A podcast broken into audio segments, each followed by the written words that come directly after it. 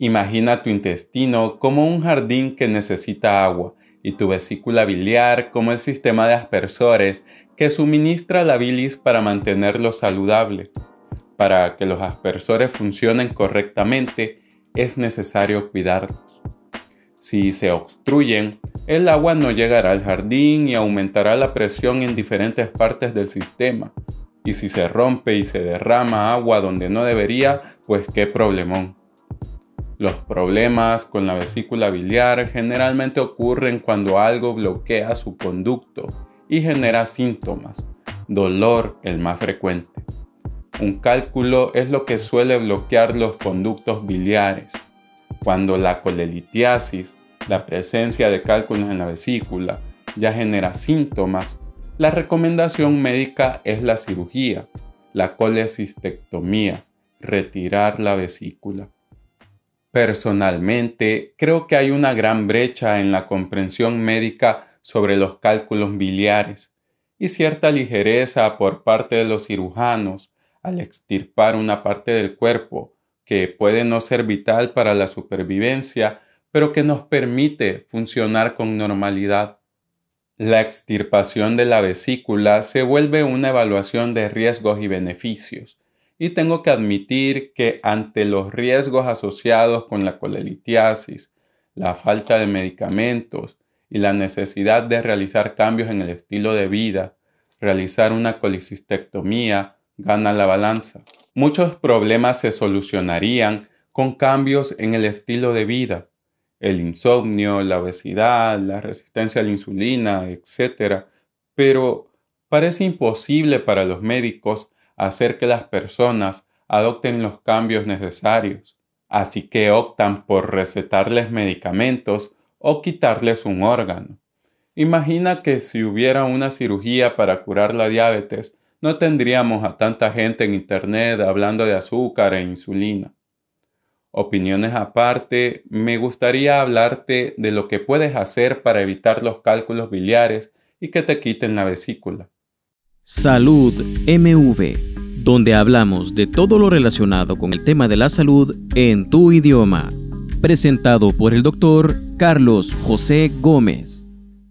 Aunque todavía no está claro cuál es la causa de los cálculos biliares, los mecanismos biológicos que se proponen como posibles causas son la resistencia a la insulina y las alteraciones del metabolismo de las grasas. También hay enfermedades como la cirrosis, la anemia hemolítica, algunas enfermedades intestinales que afectan la absorción normal de nutrientes como la enfermedad de Crohn, que aumentan el riesgo de formación de cálculos. Aparte, las personas con exceso de estrógenos en el cuerpo, ya sea por el embarazo, por terapia de reemplazo hormonal o tomar píldoras anticonceptivas, son más susceptibles a desarrollar cálculos biliares. A esto se suman medicamentos como los fibratos, las estatinas, que también pueden contribuir. Por lo tanto, pueda que tengas que ver estos factores con tu médico antes de preocuparte por los cambios en el estilo de vida que te comentaré. El sobrepeso, un índice de masa corporal superior a 25, duplica el riesgo de sufrir cálculos biliares sintomáticos, en comparación con un índice de masa corporal menor de 25. El aumento del índice de masa corporal por sí mismo actúa como un factor de riesgo para la enfermedad de cálculos biliares, con un incremento del 7 al 8% en la aparición de cálculos biliares sintomáticos por cada unidad de índice de masa corporal, por lo cual es ideal mantener un peso dentro de lo normal. Sin embargo, a la hora de bajar de peso, también hay que hacerlo con criterio. Las personas con obesidad tienen un mayor riesgo de desarrollar cálculos biliares si pierden peso rápidamente, con dietas muy bajas en calorías o con cirugía bariátrica. Por esto, se recomienda una pérdida de peso corporal más lenta para reducir el riesgo. Por otro lado, una pérdida de peso corporal lenta y constante es la mejor forma para prevenir el desarrollo de cálculos biliares. Además, se ha demostrado una relación inversa entre la actividad física y los cálculos biliares, por lo que lo anterior no debe ser una excusa para no hacer ejercicio. Si quieres experimentar con el ayuno intermitente, ten presente que comer de forma regular y evitar los periodos de ayuno muy largos puede ayudar a prevenir la formación de cálculos biliares.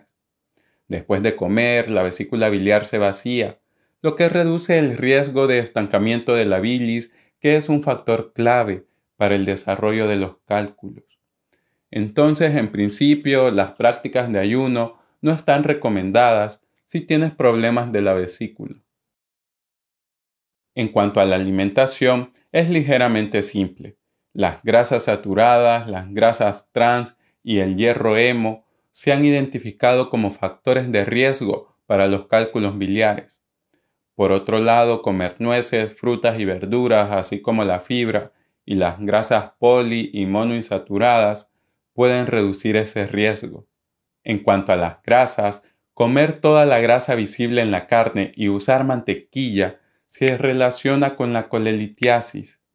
Entre pacientes franceses se ha descrito una conexión directa entre la cantidad total de grasas saturadas que se ingieren y los cálculos. Sin embargo, un cierto consumo de grasa, en especial las monoinsaturadas, parece mejorar la motilidad de la vesícula biliar, evitando que se estanque la bilis. Entonces, al menos 7 a 10 gramos de grasa por día en una dieta baja en calorías es suficiente para mejorar la motilidad de la vesícula biliar. Las grasas saturadas que debes evitar se encuentran en carne de res, cerdo, cordero, aves, mariscos, productos lácteos y otros productos de origen animal. También debes evitar los ácidos grasos trans, dado que incrementan las posibilidades de que enfermes de cálculos biliares.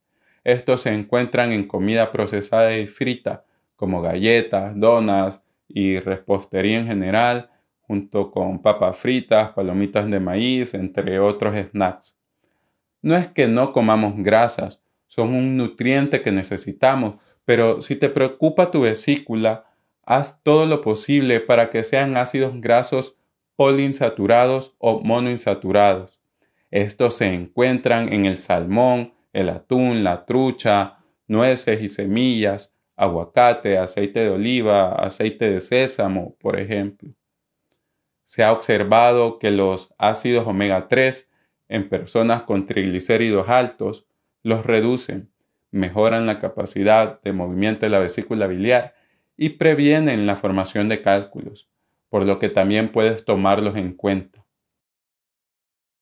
El hierro hemo se encuentra principalmente en la carne roja, el pescado y las aves de corral, y es más fácil de absorber que el hierro no hemo. Por eso se suele recomendar para tratar la anemia por falta de hierro. Sin embargo, hay que tener en cuenta que puede ser contraproducente si se tienen problemas con la vesícula, Estudios han demostrado que comer más hierro hemo puede aumentar el riesgo de la enfermedad de cálculos biliares, así que es buena idea reducir la carne roja y reemplazar estas fuentes de hierro por hierro no hemo, que puedes encontrar en frijoles, lentejas, garbanzos, verduras de hojas verdes, como la espinaca y las acelgas. Vale la pena mencionar que aunque el hierro no hemo es más difícil de absorber que el hierro hemo, comiéndolo regularmente puedes mantener niveles saludables de hierro. Además, la vitamina C ayuda a mejorar la absorción de este hierro. La vitamina C no solo mejora la absorción del hierro no hemo, sino que también puede ayudar con los problemas de la vesícula. Esta promueve la conversión del colesterol en ácidos miliares y su falta ha demostrado causar la formación de cálculos, mientras la suplementación con vitamina C reduce el riesgo de cristalización del colesterol y formación de cálculos. Para obtener vitamina C puedes comer alimentos como el kiwi, fresas, papaya, brócoli, repollo, tomates, pimientos, etc. Como puedes ver, los alimentos vegetales son la mejor opción para cuidar la vesícula. debido al tipo de grasa, al hierro y la vitamina C que proporciona. Además, la ingesta de proteína vegetal podría ser beneficiosa.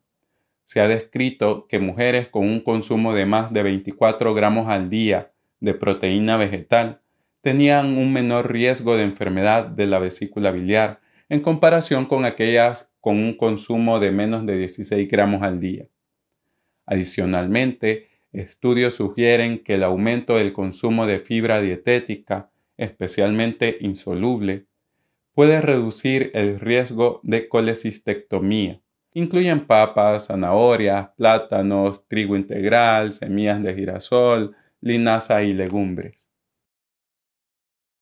Por otro lado, el efecto de la cafeína se sigue investigando, ya que algunos, pero no todos los estudios, sugieren un efecto potencialmente protector sobre la formación de cálculos biliares. Las sugerencias serían dos o más tazas de café al día, mientras no interrumpan con tu sueño. El efecto estaría mediado principalmente por la disminución de la síntesis y secreción hepática de colesterol y por la estimulación del movimiento de la vesícula y los intestinos. Entonces ya sabes qué hacer. Espero que cuides tu vesícula y ante cualquier dolor ve al médico. Si te gusta esta información, sígueme para no perderte de mis publicaciones. Si quieres información más detallada, te dejo el enlace en la descripción. Estoy feliz de contribuir a que la información en salud sea de libre acceso en Internet.